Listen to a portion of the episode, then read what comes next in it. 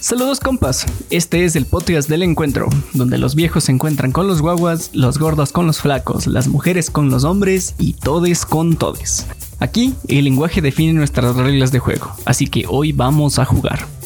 En este espacio les contaré sobre lo que he tenido en mente durante toda la cuarentena por COVID-19. Los latinos enfrentamos muchos problemas similares, y es que la razón es algo obvia. Somos países con culturas y personas similares, pero lamentablemente creemos que somos distintos.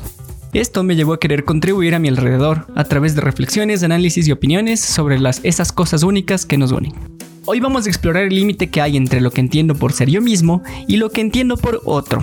Sé que puede sonar algo sencillo de responder, pero justo ahí está la gracia. Quédate y te cuento más. Buena noche, me dicen el Sal, y esto es de la M a la TAM. Bienvenidos.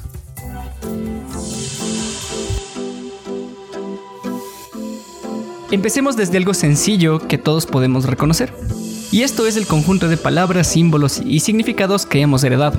Es decir, el medio por el cual ustedes me entienden ahora mismo. Ustedes dirán, ¿qué? Y yo digo, pues el idioma español, el castellano o el dialecto que ustedes sientan que hablan. Sus oídos reciben el sonido que salieron de mis cuerdas vocales y llegan a ustedes por las bocinas mientras sus cerebros les dan forma y ahora entienden lo que digo. Esta bella lengua, tan fácil para nosotros y tan compleja para otros, nos permite entender que hay diferencias entre quién soy yo y quién eres tú. ¿Qué es lo que quiero decir? Se entiende con claridad que tú, mi estimado audio escucha, no eres yo, simplemente por el hecho de que yo estoy hablando y tú estás escuchando. El idioma nos permite entender que somos personas distintas, tan distinto tú de mí como nosotros de alguien que no habla español. ¿Ahora lo ves? El lenguaje nos permitió identificar que hay límites entre nosotros, así que vamos a explorar dónde están y qué están haciendo ahí. Para entender esos límites, entendamos qué creemos que es el yo. Bueno, es, es una pregunta bastante abierta, pero si a mí me preguntan, y esto es tan subjetivo como darles mi opinión, diría que soy el producto de mi cuerpo, mis pensamientos, mi voluntad y mis acciones. Estos cuatro ejes en el espacio de tiempo que dura mi vida y mi contexto le dan forma a lo que será mi legado, lo que construye mi yo. Pero como nadie me preguntó, les voy a contar brevemente que la psicología ha explorado mucho sobre el concepto del yo. Resulta que es especialmente importante definirlo cuando queremos pertenecer a algún grupo social. Podemos ver aspectos comunes en otras personas, por lo que podemos identificarnos como seres próximos. Y al mismo tiempo, estas cosas que nos acercan a algunas personas nos hacen distintos de otros. Con esto en mente partí en la búsqueda del mito del otro. Y la verdad es que después de encontrarme conmigo mismo y reconocerme como un yo, se me hizo evidente que hay más yo en, el lugar en el que habito. Y por obvias razones, esos yo, esos yo adicionales son alguien distintos a mí. Se me hizo evidente que hay más personas que son similares a mí y otras tantas que son aparentemente muy distintas. Entonces encontré características que nos hacen parecer parte de un grupo y que nos hacen relativamente distintos a otros. Pero si les damos, si le damos vueltas a estas diferencias, se pueden volver muy, difícil, muy difusas. Así que pensemos un poco en esto. ¿Qué hace que las personas sean parte de el grupo que consideramos propio y el grupo que consideramos distinto? Hablemos del nosotros. La ciencia ha descubierto que el ADN de cada humano sobre el planeta es 97% similar al de los demás. Así que en general tenemos muchísimas más similitudes unos con otros que diferencias.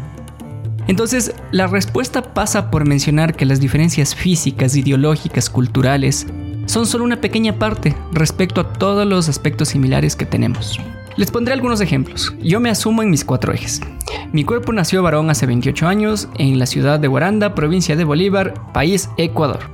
Mis pensamientos los estoy compartiendo con ustedes en este episodio, así como mi voluntad y mis acciones.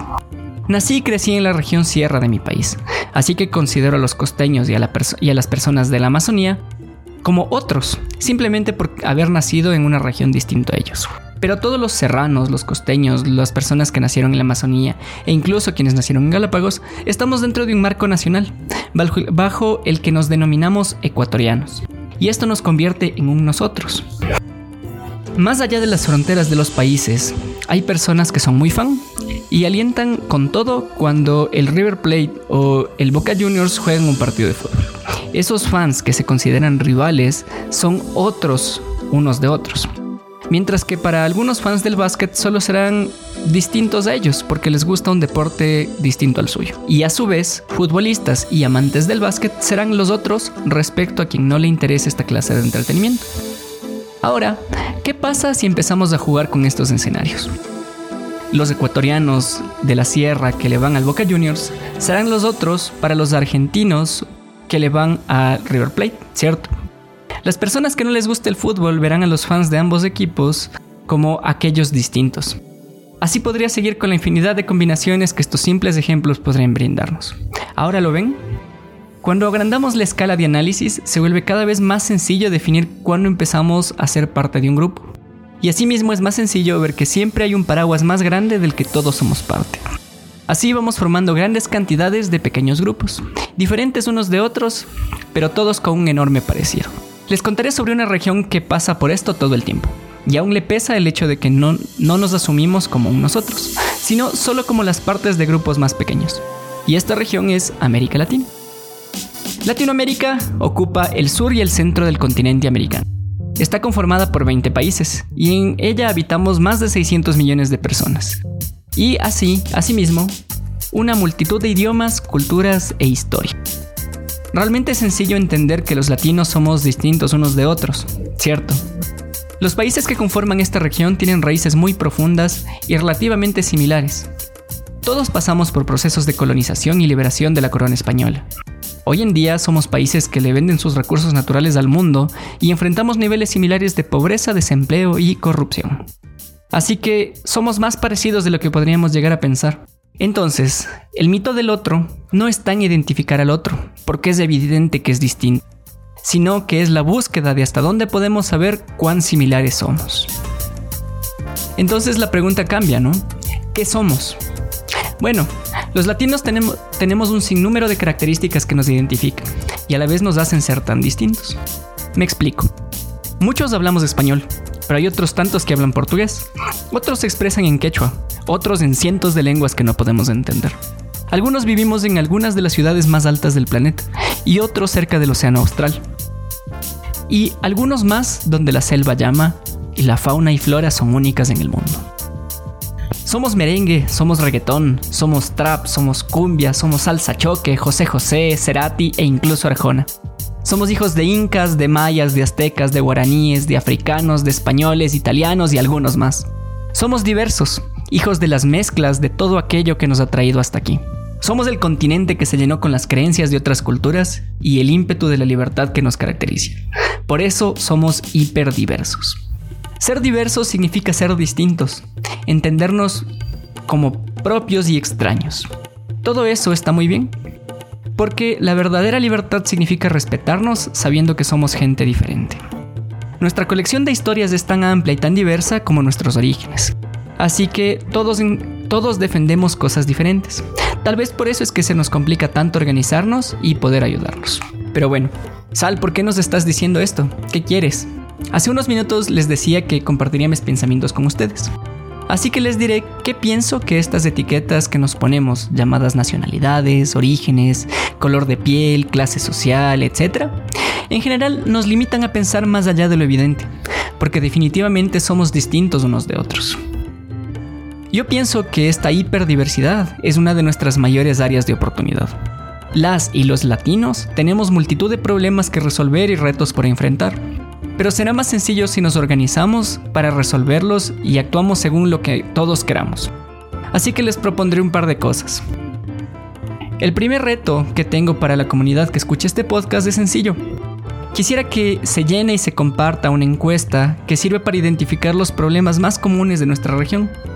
Y más allá de los datos oficiales, quisiera tener una visión de lo que piensan las personas que llegaron a este episodio.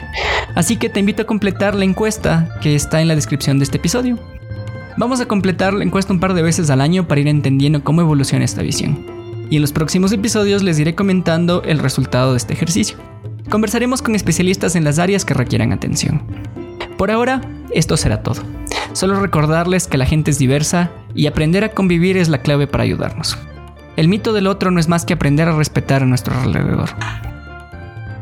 En episodios posteriores vamos a recorrer un poco la historia de nuestros idiomas, nuestros pueblos y las discusiones que, han tenido, que se han tenido durante generaciones para entender un poco mejor las situaciones que estamos enfrentando hoy en día. Comparte este podcast con quien gustes. Cuéntanos en redes sociales si crees que América Latina es afortunada por ser tan diversa. Un abrazo, nos veremos la próxima semana. Una buena noche.